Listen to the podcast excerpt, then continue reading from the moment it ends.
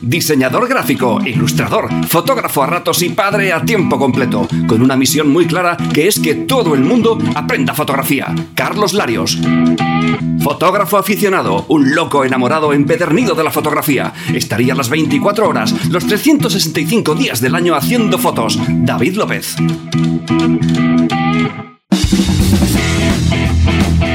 Bienvenidos a 12 pulgadas, el lugar donde verás, escucharás y aprenderás fotografía.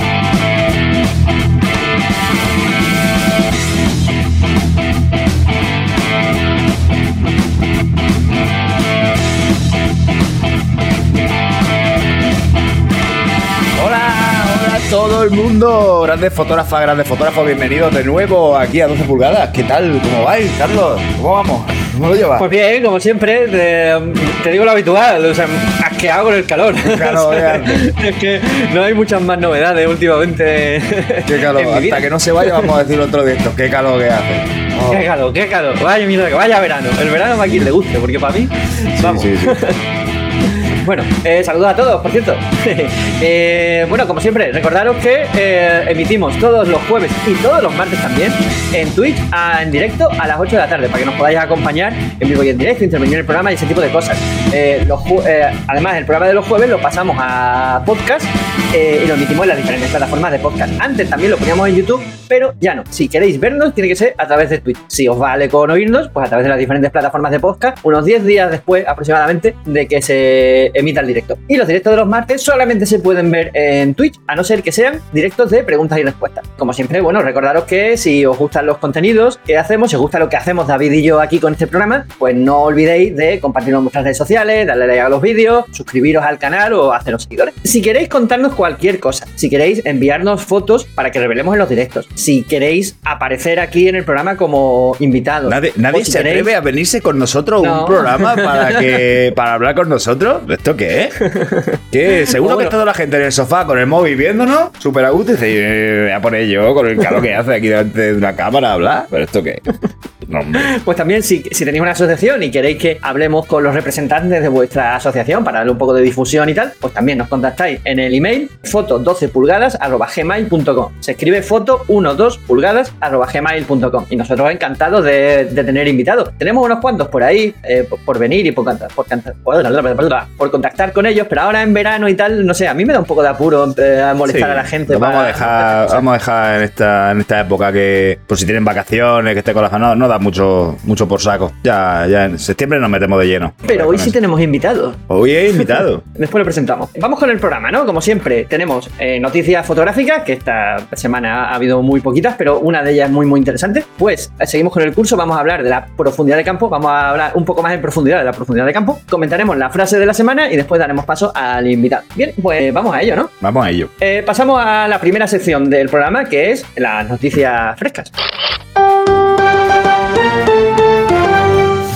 Hace unas semanas creo que os hablé de la plataforma de centro de fotografía e imagen, que em, es una entidad que se ha formado ¿no? con muchos fotógrafos muy conocidos de España y que entre sus objetivos estaba la de crear un centro de, fotografía para la conservación y difusión de la fotografía española, porque había mucho, mucho trabajo de muchos fotógrafos que se estaban perdiendo por ahí porque no había un, bueno, sí, una entidad que se hiciese cargo de la conservación de los trabajos de, grandes fotógrafos que hemos tenido a lo largo de la historia de la fotografía en, España. Y ha salido un decreto aprobado en el que por fin se les concede el permiso para crear este, este centro de fotografía e imagen con un edificio en concreto en Soria. Y bueno, pongo el vídeo que dura un minutito y así nos enteramos todos, ¿no? Y en el desarrollo de esa cohesión social y, territorial, eh, y antes de que se aprobara el Real Decreto que saben ustedes, eh, regula eh, la desconcentración de sedes y organismos públicos del Estado, ya se había avanzado en la creación del Centro Nacional de Fotografía, eh, que hoy ha culminado eh, su proceso en este Real Decreto, por el que eh, se culmina su creación. La finalidad es la conservación, la preservación, la investigación, la promoción y la difusión del patrimonio fotográfico español de distintas facetas, en todos los ámbitos de creación y de producción, desde la fotografía histórica a la obra contemporánea y, por supuesto, también la fotografía de reportaje que ustedes también representan aquí. Vamos a proteger esa obra artística en nuestro país. Lo vamos a hacer con una sede que estará situada en la antigua delegación del Banco de España, ubicada en el edificio, en, eh, perdón, en la ciudad de, Soria, una reivindicación del sector al que hemos acompañado y cumplimos también de este modo nuestro compromiso con mantener esta expresión artística como una de las de mayor trascendencia en la cultura contemporánea española. Genial. Genial. ya, ya, hay una entidad fotográfica en España que se preocupa por los fotógrafos españoles. ¿De eso hay en todos los países? ¿Y faltábamos nosotros? ¿O el ¿Sí? sí, en Europa al parecer eh, prácticamente todos los países tienen un centro de fotografía de imagen que se dedican a conservar el patrimonio fotográfico de, los fotógrafos del país. Y España era uno de los que no lo tenían. Si nos ponemos a, mirar un poco la historia de la fotografía en España, salen una cantidad de fotógrafos que han sido referentes de muchos otros después, incluso de, fotógrafos extranjeros, que es espectacular. Lo que pasa es que tenemos un gran desconocimiento sobre los propios fotógrafos en España. Bueno, ya llevamos varios programas sin hablar de ningún autor, pero mira, la próxima vez que decidamos incluir en el programa a un autor, vamos a hablar de algún autor español. Siempre estamos hablando de autores extranjeros y también tenemos aquí muy, muy buenos fotógrafos. Pasamos a la siguiente noticia, ¿no? Este Josito Fotos estaría bien que apoyaran a los fotógrafos noveles, que lo hay buenísimo, además de los grandes. sí, bueno, pero eh, para eso están las asociaciones. Exactamente. Esto es lo que van a recabar y lo que van a proteger es, por así decirlo, el trabajo hecho de aquí para atrás, más bien, ¿no? El trabajo histórico de la fotografía. Claro, claro, exactamente. Pasamos a la siguiente noticia, ¿no? Esta es eh, de Fotolari y la compartió, creo que era Javi En el grupo, pero ya me la habías pasado tú antes. uno, o dos días antes. El caso es que piden 130.000 euros por el angular max extremo de Nikon, un 6mm f2.8. Y tiene una pinta de, de, de, escapandra, de estas de buzo. Sí, para que vaya a bucear, exactamente.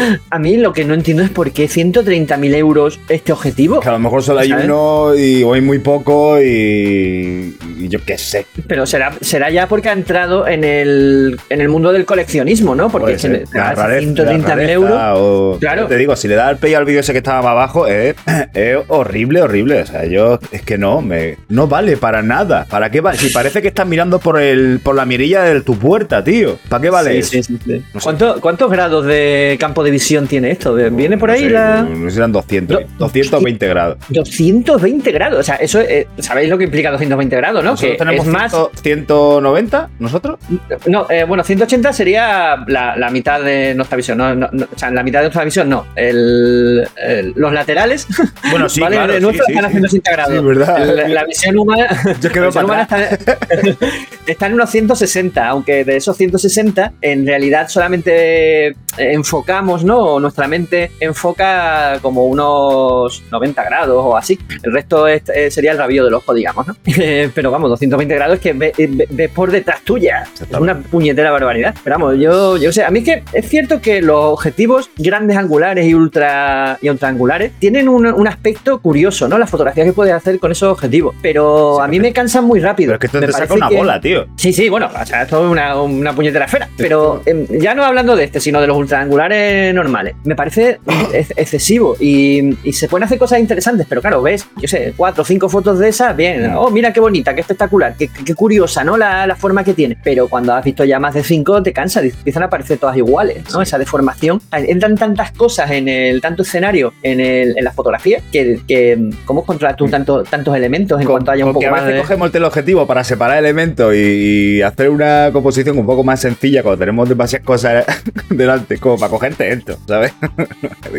bueno, dice, dice eh, Javier V que una foto nocturna con ese objetivo debe ser una pasada. Con ese, mira, un, 8, milímetros ya te hace un efecto lo suficientemente bonito en nocturna para, y no te saca ese círculo. una nocturna con eso, para empezar, el cielo se va a ver súper pequeñito. Si pones las imágenes, va a ver que se ve todo súper, súper, súper pequeño y, apenas va a apreciar nada. Con un 8 milímetros ya va muy bien. Más, yo con el 14 milímetros ya, ya, ya me gusta mucho, como sabes. Yo quisiera pillarme un 8, que lo estuve mirando de segunda mano, para ciertos ciertos momentos, en, el time lapse, esto que estaba haciendo yo, para ciertos momentos que hay, que está en una zona encerrada con muchas rocas, que apenas te puedes mover y dices, mira, pues saco todo, toda roca, el cielo y, ya lo puedo hacer, ¿sabes? Pero muy poquitas cosas más. Poco puedes sí. todo en. Manuel Bala puntualiza, dice, tampoco es lo mismo un ultraangular y un ojo de pez. Eso tiene pinta de ojo de pez. Sí, sí, tiene, tiene pinta, no, es un, ojo de pez. Curioso el cacharro, pero en fin, no sería yo un objetivo que me pillaría. Bueno, pasamos a la siguiente noticia, ¿no? Esta es la típica noticia de autobombo. Como sabéis, los jueves siempre publico algún artículo. Ahora estoy alternándolos entre los de composición y algún tutorial o alguna reflexión sobre algún tema en concreto. Y hoy, pues, me ha, apetecido publicar un tutorial que además que resulta que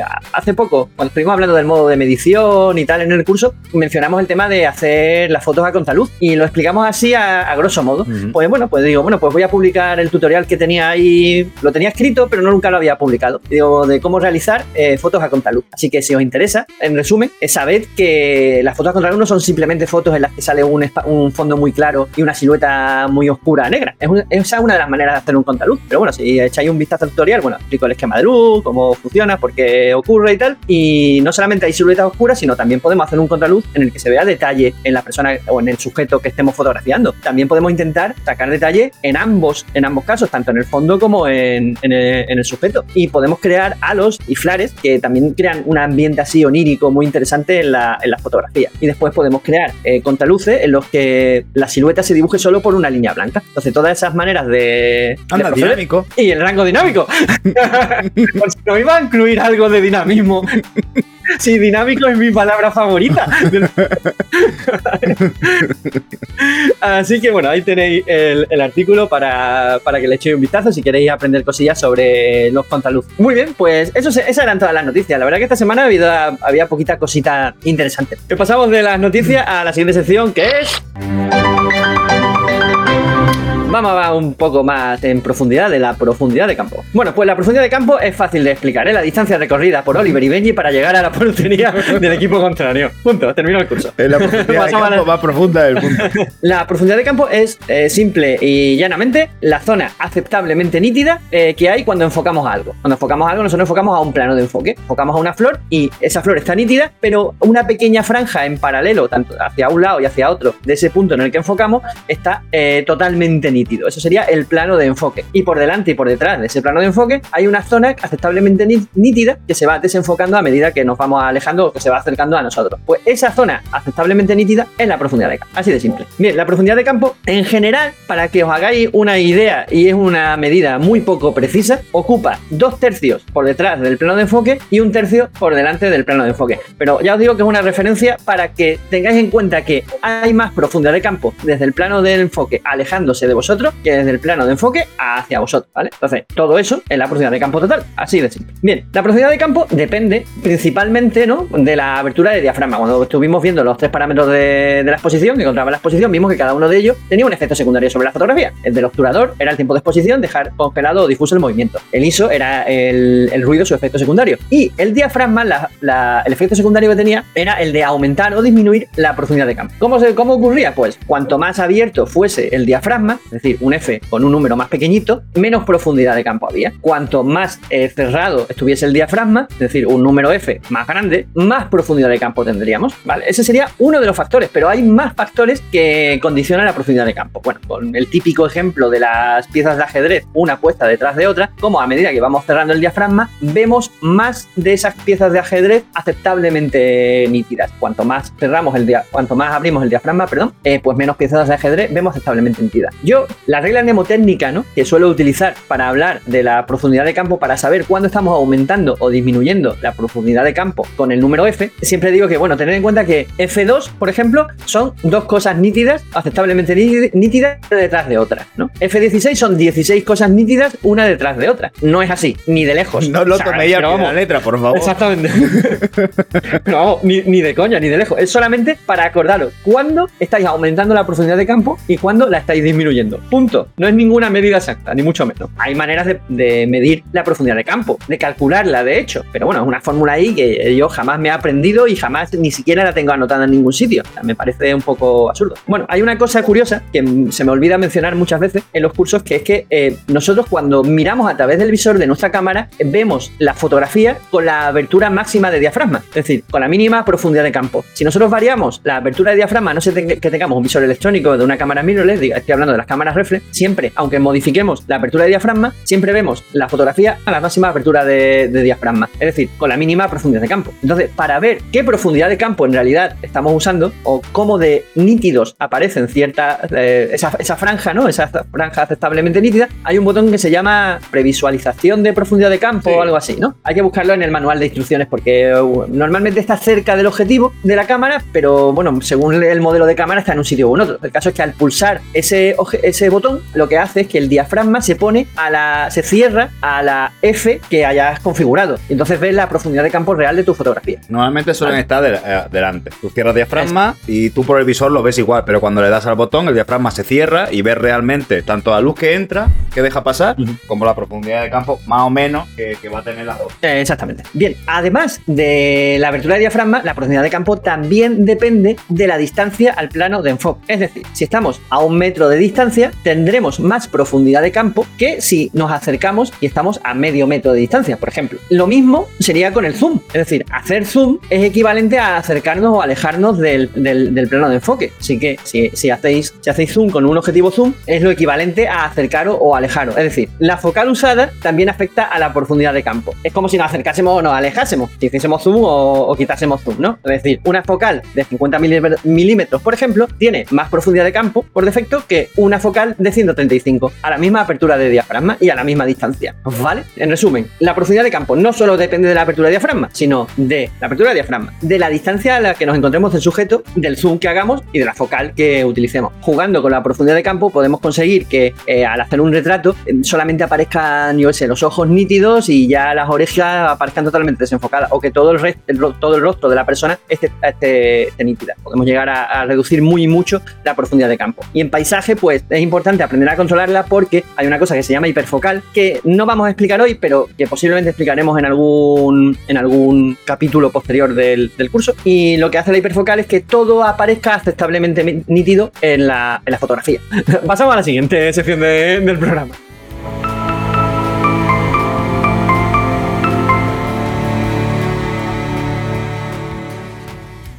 La frase de la semana. Si tus fotos no son lo suficientemente buenas, es que no estás lo suficientemente cerca. Robert Capa dijo esta, esta frase. ¿Qué te parece esta frase a ti, David? No sé, no, sé si la veo acertada. ¿Por qué? Es que eh, yo tengo una teoría sobre esta frase, pero me gustaría escucharte a ti a ver no, no, porque no todas las fotos buenas tienen que estar cerca de un sujeto. Sí tienes que estar en el, momento indicado en el sitio adecuado, por supuesto, pero tampoco hace falta estar encima del sujeto. Puedes pillar una escena súper impactante a medio kilómetro y hacer una foto con un teleobjetivo. Sí, Que igual no va por ahí los tiros, ¿eh? A lo mejor se refiere Yo creo... a estar en el momento adecuado, ¿sabes? En el sitio adecuado, en el momento adecuado. Puede ser que, se, se, refiriese en parte a eso, de acercarse más al sujeto, a lo que está fotografiando y tal. Pero yo creo que habla más eh, en, plan conceptual lo de acercarse. Es decir, implicarse, investigar más, meterte más en la, escena, en lo que está ocurriendo, ser incluso parte. claro, sí.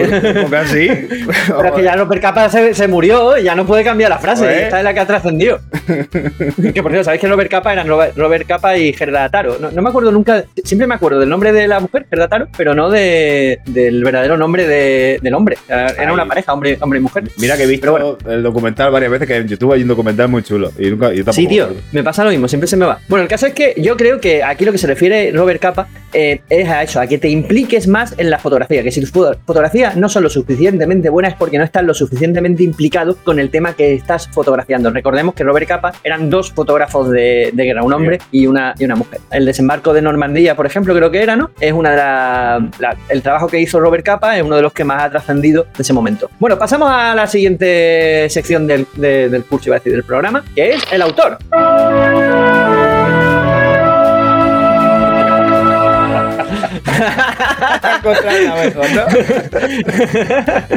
David, el invitado de hoy es David López. Hola, ¿qué tal? ¿Qué tal? ¿Cómo estáis? Estoy nervioso. ¿Y de qué? ¿Y de qué va esto de que el invitado sea David López? Pues bueno, nos hemos puesto a pensar que, como nos da un poco de apuro traer a gente invitada aquí, y ahora que estamos en verano, pues hemos pensado, bueno, ¿por qué no hablamos un poco de nuestro propio trabajo, de nosotros mismos? Ya que estamos Así que, sí, ya que estamos aquí. Y bueno, los que nos seguís desde hace tiempo ya conocéis muchas cosas de nosotros, pero yo creo que no está de más hablar un poco de, cosas de cómo empezamos la fotografía, porque mm. hacemos el tipo de fotografía que hacemos y demás. Así que vamos a. Y si alguien tiene alguna pregunta, yo, si no es nada fuera de. ¿Demasiado personal? Sin problema la contesto. Aunque yo ¿Qué talla de pie utilizas? ¿Eh? ¿Qué talla, de pie utilizas? 42, 43. Ah. bueno, el caso es que vamos a, conocer un poco a David, ¿no? Y el trabajo que hace y tal. Eh, pues eso, ¿quién es David López? ¿Qué es lo que hace? David López siempre ha hecho muchas cosas. Siempre.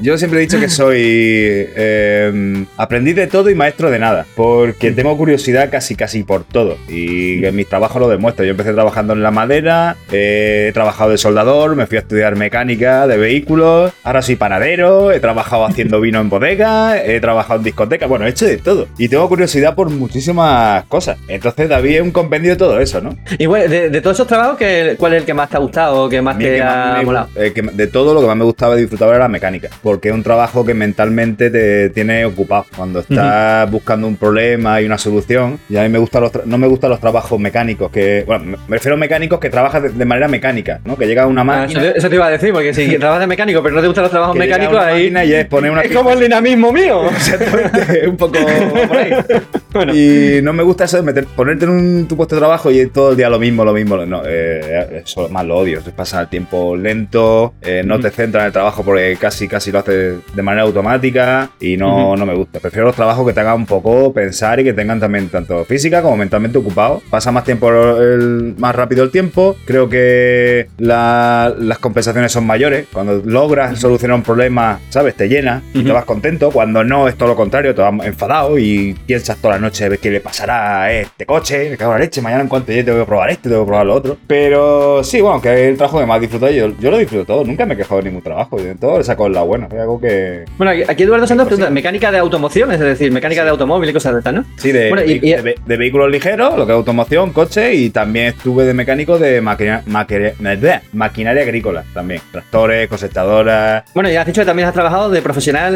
o sea, profesionalmente en la, en la fotografía. Es decir, ¿en qué momento empiezas a hacer fotos? O sea, ¿cómo surge esto de la, de la fotografía? Que tan metido, tan, eh, que quizás ahora no estés dedicado profesionalmente a ella, pero desde luego ocupa gran parte y una parte importante de tu vida. ¿Cómo llegas ahí? Yo siempre he tomado a los fotógrafos como gente superior. Rara. Me parecían, eh, pues yo qué sé, como, como un químico, como un médico, ¿sabes? Gente que sabía sus cosas, tenía sus secretos, hacía cosas que yo no podía hacer y no sabía hacer. Y siempre decía, cuando, cuando yo empecé a tener mis primeras cámaras digitales pequeñitas, que aún tengo por ahí una, alguna, que a mí me gustaba hacer fotos, no fotografía.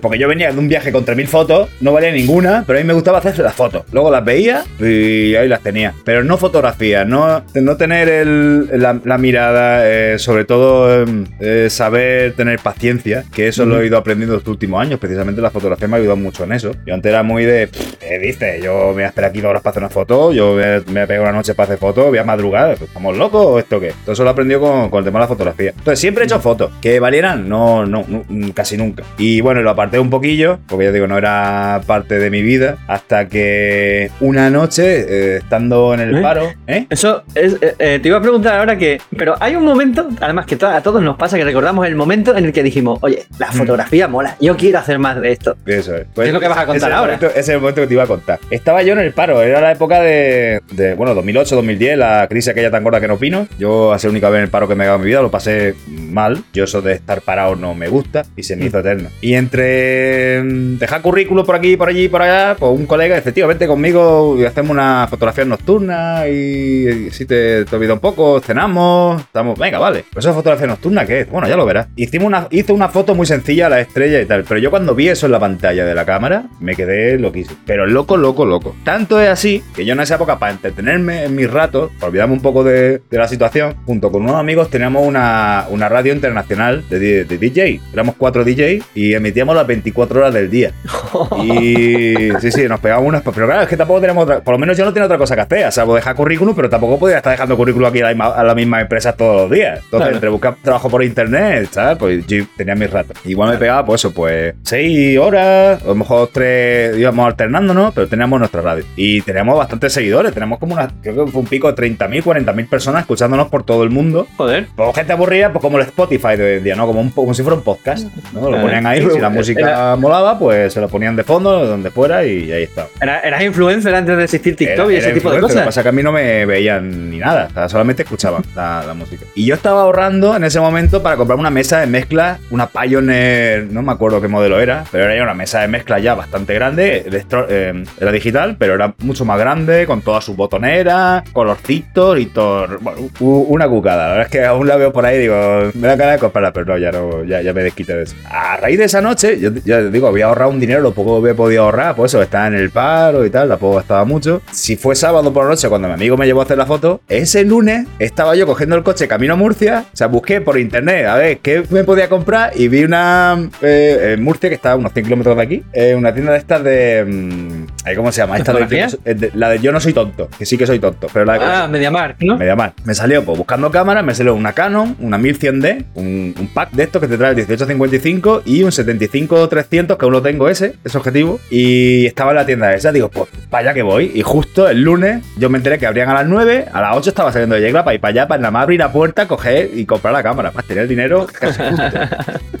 y tiré para allá. Y eso hice, pues fui, pillé la cámara y, y ya empecé a, Me la puse directamente, o sea, fue cargar la batería, la puse en manual. Directamente eh, empezaste a fotografiar en manual, sin saber. Sin saber lo que estaba eh, haciendo.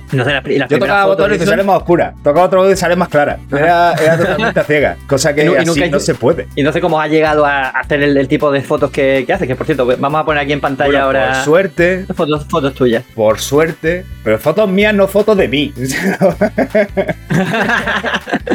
bueno, ahora empiezan a salir fotos. Esta la has hecho tú. Esta la he hecho yo, pero, no soy mi mejor en fotos.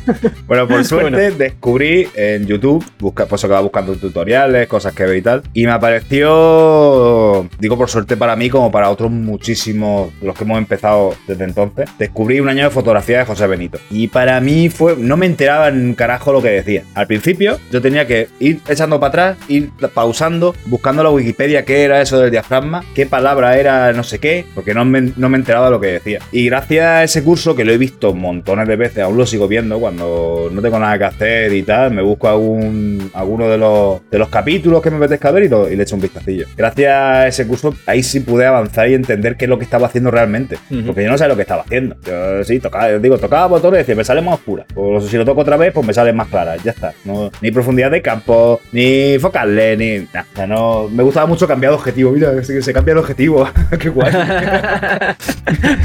Mira qué chulo. Estaba todo el día cambiando de un este objetivo a otro, ¿no? Este llega más lejos. Mira qué guay, claro. Se ha hecho un asco de mierda. Pero no fue gracias realmente a ese curso que, que ahí sí que pude avanzar, entender muchas cosas y, y, empezar a disfrutar de verdad la fotografía, que es cuando entiendes la herramienta, cuando empiezas a disfrutar de verdad la fotografía. ¿Qué tipo de fotografías te gustaba más hacer? Bueno, desde el principio hasta ahora. Al principio le tiraba todo. Le tiraba igual, igual que has trabajado de todo, fotografiabas de todo. De todo. Eh, ahora yo me puedo pegar las 24 horas del día, yo siempre lo digo, me puedo pegar las 24 horas del día haciendo fotos. O sea, yo me puedo levantar, empezar a hacer amaneceres, después de amaneceres seguimos con el macro, luego si queréis hacemos retratos, luego si queréis hacemos lo que se ocurra hasta que nos seca y hacemos nocturnas. No. O sea, gustarme, gustarme de verdad, me, me gusta mucho el tema natural. Es lo que más me, me gusta a mí. La, naturaleza en general, ¿no? Sí. Ya sea paisaje, macro, bichos, aves. Es lo que más me, me gusta a mí. Pero porque me siento muy cómodo. Me siento mucho más cómodo haciendo fotos de naturaleza que haciendo un retrato, que tengo una persona delante. Sé que, sé, y sé que puedo hacerlo. Sé que puedo hacer un trabajo, entre comillas, decente. Bueno, de hecho, entre las fotografías que estamos viendo, algunas son de, de retrato. Y sé que has hecho varias sesiones de retrato y tal, pero no es algo que. No, llego a estar cómodo del todo. Al final, me relajo, nos lo pasamos bien y tal, pero mm, me relajo del todo haciendo la foto que estáis viendo ahora, que es naturaleza. Es cuando la mente de verdad se me. Que, que la fotografía me ayuda mucho a eso, ¿no? A olvidarme del día a día, de, de sacarme de la rutina. Y aquí es cuando realmente me saca de la rutina. Aquí es cuando, cuando disfruto de verdad. ¿Eso es lo importante para ti de la fotografía? El tema de. Mucho en ese sentido. Si no fuera por la fotografía, seguramente sería trabajar casa, casa trabajar y los fines de semana en casa sin salir, viendo series y poco más. Y a lo mejor serías ahora un locutor de radio famoso. Eh, bueno, eso fue una fase. Eh, esa fase de, radio fue pues, también para pasar el rato, no tenía nada otra cosa que hacer y salió eso, me divertía. Pues mira, estábamos ahí los cuatro, lo pasábamos bien y ya está, pero poco, tampoco iba a ser yo aquí ahora el DJ ni el locutor de radio de más famoso del mundo. Lo único a presentar a los 40, ¿no? ni cosas de esas. Bueno, y, si te, y si te apasiona tanto la fotografía, ¿cómo es que nunca has decidido dedicarte al 100% trabajar de, de fotógrafo? Sí me gustaría, sí me gustaría. Lo que pasa es que ahora estoy en, un, en una situación que estamos con un negocio familiar y me da como un poco de apuro irme yo y dejar a, Estamos mi madre y yo, los dos ahí en la, en la panadería y dejarla ya sola con, con, la carga de trabajo. A ella le queda poco para jubilarse, entonces de aquí a que se jubile quizás sí que le doy vuelta y igual me tiro, me tiro al ruedo. ¿Y te dedicas 100% a la, a la fotografía? ¿A qué tipo de fotografía te dedicarías si, si te, dedicase, si te dedicase 100% a ella? Te puedo decir a lo que no me quiero dedicar. A ver. Lo que es foto social no la quiero. Bodas, bautizos, comuniones, no la quiero. BBC, ¿no? ¿no? No la quiero para nada. O sea, a mí me puede llamar una, una postboda que ya han venido del viaje y los puedo meter con el traje a una cascada, a un río y nos vamos, me voy de cabeza. He hecho o tres comuniones y la que más disfruté la que mejor salió, yo creo que era porque más a gusto estaba yo y más a gusto estaba el crío y tal, era precisamente después de la comunión, que nos lo llevamos con el traje, nos pegamos cuatro horas de sesión en un parque súper chulo que hay por aquí cerca. bueno, hasta acá lo puse a jugar fútbol, lo puse a pescar. El chaval se lo pasó de vicio y se notaba en la cara y se notan en las fotos. Ya si se tiene que tirar solo que se ensucie, que se ensucie. El caso es que lo pasen. A mí me gustan las sesiones con personas y nos lo tenemos que pasar bien. Si eh, algún día me tiro al ruedo y quieren fotos de, personas, de familia, de amigos, de todo eso, yo encantado. Nos vamos a un sitio chulo, eh, nos vamos a comer, pasamos el día, se hace una sesión, ¿sabes? Chula y entonces sí, yo ahí para adelante. Y luego ya por el tema de algo más personal, más fotografía de autor entre comillas, por si se puede vender alguna foto, pero directa, o sea, no meterme en un banco de fotografía, sino decir, oye, mira, pues tengo aquí, como el que vende pósters. ¿Te acuerdas que en las tiendas de, música cómo vendían los pósters? Que lo tenían ahí todo empaquetadito, eh, ¿sabes? Empaquetadito, tú le decías y te va el póster que querías. Pues algo así, parecido. O sea, tener un book de fotos y dices, oye, pues esta para mi salón le queda muy bien. O esta foto para, para la cabecera de mi habitación queda chula. Algo así también me gustaría hacer. Sería guay, ¿no? Pero eso ya, es más, eso ya es más de autor. ¿Tener un estudio de fotografía no te gustaría? ¿No te mola esa idea? Me gusta la fotografía de la gente, me gusta más en exteriores. En estudio no me, no me hace gracia. Me gustan los exteriores mucho. Eso es más de moverte, ¿no? De estar en varias ubicaciones. Chula, con luz cambiante. Si ves que la luz del mediodía no te va bien, espera un poco y hacer un amanecer. O sea, un amanecer, un atardecer. Me, ¿Sabes? El hecho de buscar también la localización, de estudiar un poco la zona, me gusta mucho. Prefiero los exteriores. Los, los, estudios no me, no me hacen mucha gracia. Para, Son ambientes muy controlados y para bebés pequeñitos y todo eso sí. Ahí sí lo veo necesario. Pero para, para personas, fíjate que las fotos incluso de bebés que yo he hecho, lo he hecho en sus casas. ¿Por qué? Porque están más tranquilos. O sea, siempre podemos buscar un rinconcillo en una casa bonito, siempre. O una ventana que entre una luz chula y tal. Prefiero eso a, un estudio. Pero está más tranquilo. Si se ensucia, que, que luego le pasó a mi sobrina que estábamos con la sesión en un, foto, a un fotógrafo que fuimos, que lo llevó mi hermana, yo fui a acompañarlo y la nena pues le dio por cagarse. pues le entraron la gana, la nena tenía unos meses, pues ¿qué va a hacer la cría? Pues soltando todo. Claro. Y, y, eso pues en casa, si te pasa en una casa, por un momento la limpias, le cambias, no pasa nada. En cambio, en un sitio que no es el tuyo, pues ya te ruboriza, ya te da vergüenza, ya vas corriendo a limpiar la cría. No es lo mismo. No, prefiero. Los estudios no me, no me hacen mucha gracia. Mira, por aquí Fernando Torres Brasa dice: el que hiciste para salvar la sierra me gustó mucho. ¿A qué trabajo se refiere? Ah, sí, el, el de mm, el del Arabí, el de Monte Arabí, el timelapse, eh, que bueno, que es el único que he hecho de momento. ¿En, qué ¿En qué consistió ese trabajo? Ese trabajo lo hice con la idea de mostrar un monte que tenemos aquí en Yecla, que es, patrimonio. Sí, es, bueno, monumento, es monumento natural. Y se lo querían, bueno, se lo querían cargar y aún parece que quieren meter la uña. O sea, iban a poner al lado, a 100 metros, una granja de cerdo, una macro granja de cerdo enorme de 30 40 mil cabezas, una barbaridad. Y no, nadie dijo nada hasta que alguien se dio cuenta que estaban allanando el terreno y empezaron a investigar qué estaba pasando ahí. Entonces fue cuando fuimos, bueno, se juntó la gente de Yecla, se hizo una plataforma que se llama Salvemos el Arabí y lo paramos, lo paramos porque eso no íbamos a permitir. Primero por el golpe ecológico que tiene y luego el golpe también eh, ambiental y la manera de vivir, porque eso es peste todo el día, son moscas todo el día, todo eso se cuela en el agua de sus suelos, pues, es una locura. Y, aparte uh el sufrimiento animal y todo que, conlleva. Y según dirección daba mucho trabajo, pues si una granja esa la llevan tres personas, ¿qué trabajo va a dar eso? Claro. Pues la idea era enseñar un poco el monte, ese monte, a más gente, para que lo protegiera también, pues gente fuera de Yecla, porque lo de Yecla lo solemos conocer todos. Poca gente de Yecla no ha ido a ver ese monte, que se ha dado un paseo. Tiene unas rutas que no son difíciles, se puede ir en familia, con niños y tal, entonces no es, no es complicado. Pero yo quería sacar un poco más fuera de Yecla y, y quería enseñarlo de otra manera, que era de noche. Y a mí me parece muy bonito el monte de noche, entonces hice un timelapse y buscando sitios clave, que aún me quedan muchos por fotografía, porque el monte, no, digo, no es muy enorme, pero tiene muchos muchos rincones bonitos. Entonces me quedaría, el timelapse ese duraba 3 minutos, me parece que duraba, puedo hacer otros 20 timelapse de 3 minutos y aún, aún me quedaría corto. Oye, se, se puede ver ese timelapse en tu, en tu cuenta de YouTube, ¿no? Eh, si está en YouTube, si lo quieres poner, lo, lo que tú quieras. Eh, Bueno, voy a poner otra cosa de YouTube, ahora que caigo. Pero sí, yo el timelapse lo descubrí hace relativamente poco. Quería probar también cosas nuevas. ya, quería probar cosas nuevas y digo, pues mira, pues hago, pruebo cosas nuevas y, y así aprendo más cosas. Que a ti te gusta el rollo de la formación también, ¿no? Sí, llevo, llevo tiempo haciendo pinitos. Es que he visto un vídeo aquí que, que me ha resultado interesante. Si lo sé, si lo sé no te digo nada. Bienvenidos a Pure Photo. Este canal se va a basar sobre todo en Ahí estaba yo más, más rollito. ¿eh? Eh, aprenderemos desde cero, de cómo es la máquina, cómo funciona la máquina, cómo utilizar la máquina y cómo poder sacar las cosas que tenemos en la cabeza, que no es solamente hacer un clic en la foto, que eso lo podemos hacer todo el mundo. Y sobre todo trabajaremos en forma manual. Sobre todo no, siempre vamos a intentar trabajar en forma manual para sacar los resultados que vemos en, en revistas, que vemos en internet, que decimos, "Uf, vaya fotos, cómo harán eso, eh, cosas así. Por otro lado, deciros que nos vamos a basar en la fotografía pura. De ahí el nombre de Pure Photo. Eh, no os voy a enseñar a utilizar Photoshop porque no sé usar. Así, ¿sabes? No sé usar, no sé cómo. Bueno, va- vamos a pararlo aquí. Porque aquí hablas de, bueno, de que no sabes manejar Photoshop. Esto era un canal, ¿no? Un primer canal que hiciste, se llamaba Sí. Pure Foto. Es el primer canal que, que hice. Y tiene que estar todavía por ahí. Lo que pasa es que lo perdí porque no me acordaba de la contraseña y ahí se quedó. Ya no, ya no supe cómo entrar. A lo mejor tiene millones y millones de seguidores que están esperando los siguientes capítulos del curso.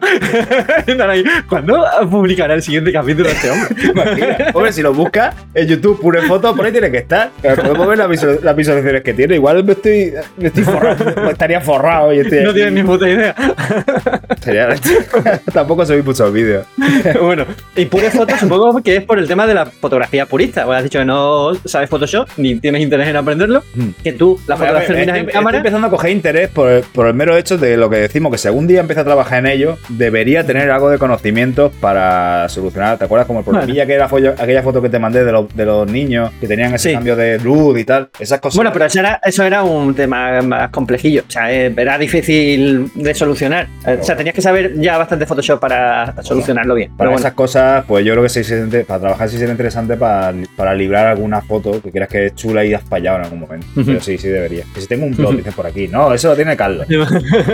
con, uno, con uno vale. Es más, muy buen blog, entonces con uno vale. él tiene un canal de fotografía, bueno, fotografía activa o foto, eh, Yo tengo, sí, dos, fotografía yo tengo dos canales, bueno, tengo tres. El personal, que es ese que ha sacado ahí, el de Alomora, el que hice de, de Pure Foto, Pure Foto, que tengo, no sé cuántos vídeos habrá, no sé si habrá ocho de vídeos, no, no, no hay muchos más. Y luego el que empecé otra vez, viendo que lo perdí, pues empecé el de fotografía activa, que también lo tengo ahí. Lo tienes un poco abandonado ahí- también. Ahí abandonado. Bueno, subí lo del timelapse, subí la, una entrevista que le hice a, a un fotógrafo con su, su exposición y tal, pero lo que es tema curso y todo eso, poco. Es que es tedioso hacer vídeos, ¿eh? Me gusta más el directo, Sí. porque enseguida lo haces, tienes que explicar, si la gente tiene que preguntar, pero hacer vídeos, prepararlo, edición, se va mucho tiempo y no tengo tanto. Sí, además que nos pasa, yo creo que lo mismo, nos gusta el, el rollo este de, de interactuar con la gente que viene a acompañarnos a, a los directos. Por aquí Roda Mesa también hace una pregunta, dice, ¿qué fotografía puede resumir tu felicidad? No, no sé si se refiere a qué tipo de fotografía o qué fotografía en concreto de las que has hecho. A mí me da felicidad cargar las baterías de la cámara, echar las cosas a la mochila y salir de mi casa. Ahí ya, ya soy feliz. Me traiga o no me traiga fotos. Me he olvidado un poco de- del día a día y ya con eso soy feliz. O sea que en realidad es la fotografía en sí lo que a mí me hace sentir bien. ¿Que estoy contento de alguna foto? Sí. eh, más, en las que has sacado tú antes, la foto, siempre digo, la foto de la gota, esa es una de las pocas fotos que tengo yo en la cabeza de la que estoy muy orgulloso de ella. Quizá haya alguien no le guste, pero yo no sé, estoy muy orgulloso, muy orgulloso de esa foto. Es muy bonita, ¿sabes? Y bueno, ya estuvimos hablando del tema de cuáles son nuestras fotografías favoritas, cuál es la mejor fotografía que hemos hecho y es tan subjetivo y tan, tan, tan relativo que muchas veces, la gran mayoría de las veces, de hecho, nuestra mejor fotografía, nuestra fotografía favorita, no tiene por qué ser la mejor, la que más likes tiene, la que más gusta a la gente. Sino la que por lo que sea tiene una historia detrás o nos ha costado más hacerla o por cualquier otro tema es nuestra favorita. me, Acuerdo, del sentimiento cuando llegué a casa y la vi, porque yo sabía que en la pantalla se ve, pero ya sabes que luego lo ve en la pantalla y en casa puede, puede ver otra cosa, puede haber fallado, tal, pero no, cuando llegué a casa, la, pasé al ordenador y la vi, ostras, porque esta no tiene pena edición. Ya, has visto tú en mis ediciones cómo son. Sí, sí, De, hecho, ya, ya, todos los que nos siguen saben que tu manera de trabajar al final es una manera de trabajar purista. Es decir, tú terminas todo lo que puedes la fotografía en la cámara. Intento, fallar, intento fallar lo menos posible para no arreglarlo luego en casa. Y hay por aquí Carmelo que me ha preguntado dice, qué fotografía me saca de mi zona de confort. Ah, es verdad. Pues mira, hace poco descubrí que una de las que más lo pasé mal, que fue la fotografía de calle. ¿Acaso? Lo pasaste mal. Lo pasé mal. No lo disfruté nada. No, pero es normal. O sea, no, todo nos gusta hacer todo. Fueron dos horas dando vueltas por el pueblo, las dos horas nervioso. Parecía un espía. Me sentía como un espía. No quería mirar a la gente demasiado porque parecía que le estaba, ¿sabes? Agobiando. acosando, ¿no? Acosando. Y no disfruté nada. El resto de fotografías que yo he hecho, tanto más como menos, lo he disfrutado todas. Incluso las fotografías esas que os digo de la comunión de estos niños, de bebé, de embarazada. Yo las he disfrutado, pero porque no lo hemos pasado bien. Han sido ambientes relajados y lo hemos pasado bien. Y creo que ya está. Y luego, como otras que sé que no me van a gustar, no la voy a hacer. Por ejemplo, la fotografía de boda, de boda, de moda. Una letra de diferencia. No me interesa. también he hecho fotografías de, de carrera, de motos, de coches, de deporte. Fotografía deportiva en general. Mm. ¿Te gusta ese tipo de fotografía? Es muy, es muy dinámico. bueno, casi todos los tipos de fotografías son, son, bastante dinámicos, excepto la de bodegón y ese tipo de, eh, cosas. O la de es, es, divertida. Si lo haces porque quieres, es divertida. No como me dicen, te dicen a veces vente y no haces una fotografía de un evento y, son 400 corredores en bici. Y dices, pero me voy a pegar yo 5 horas esperando a que pasen todo, pero estamos locos o qué. ahí, ya no es tan divertido. Pero si, si las haces porque tú estás allí y quieres hacerle, quieres hacer algo diferente incluso, eh, sí que es divertido, sí. ¿Por qué no? Prefiero las motos y los coches, me gusta más. Ahí viene mi, mi vena mecánica. Y prefiero... ¿Has recibido encargos de fotografía? Es decir, tienes que fotografiar tal cosa, esto, o tienes que hacer una sesión de, esto. O sea, encargos fotográficos, que te exijan fotografiar una determinada cosa. ¿Ese tipo de mm. trabajos has hecho? No, no. ¿Y por qué no y, y, por qué? ¿Porque no te gustan o porque no han caído simplemente? No, porque me lo han pedido mal.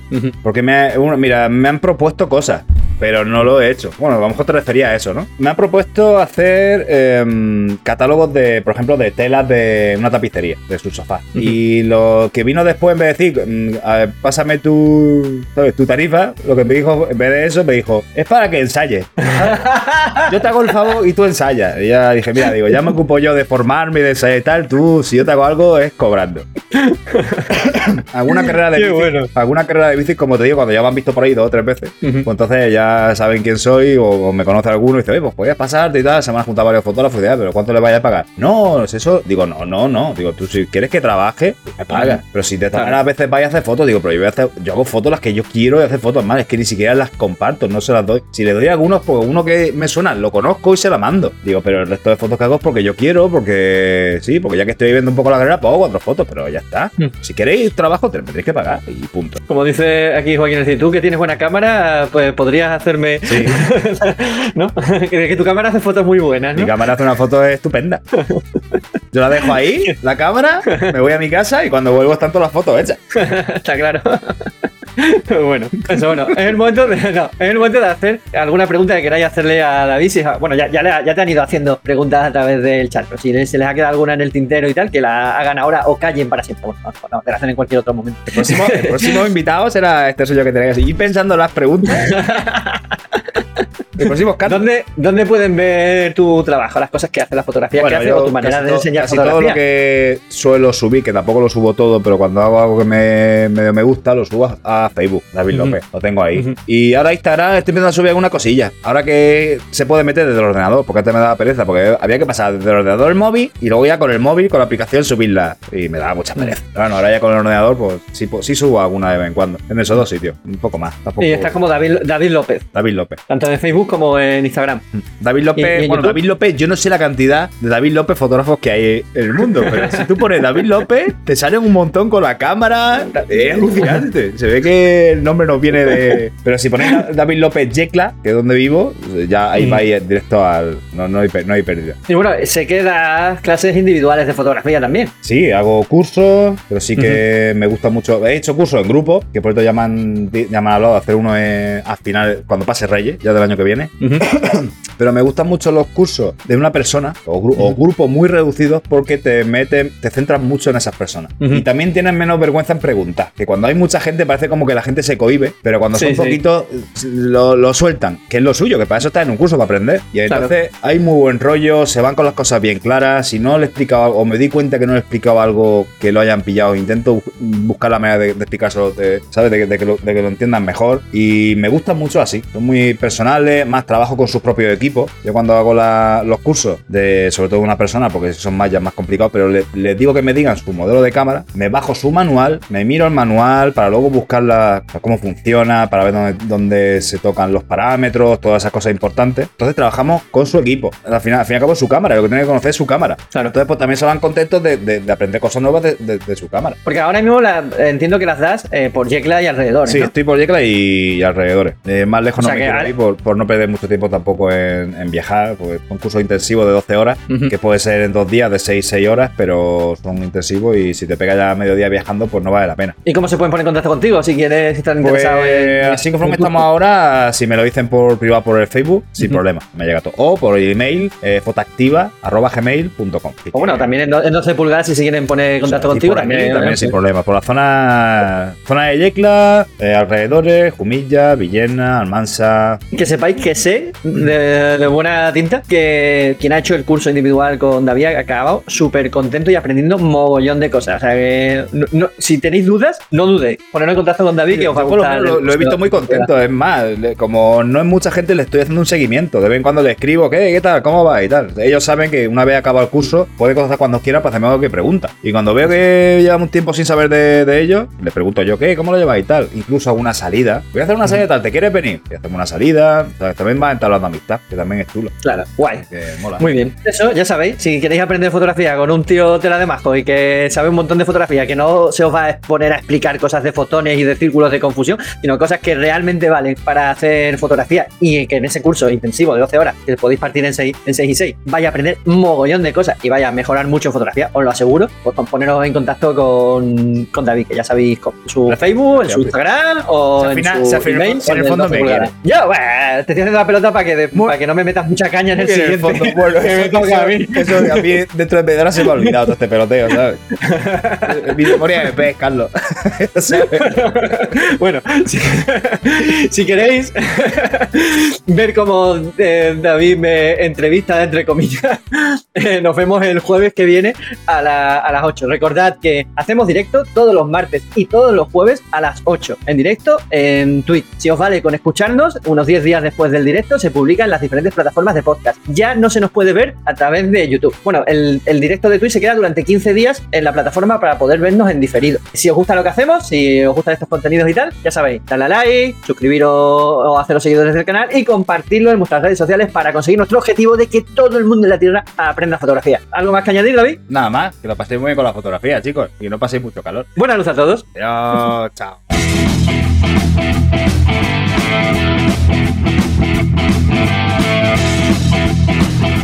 Thank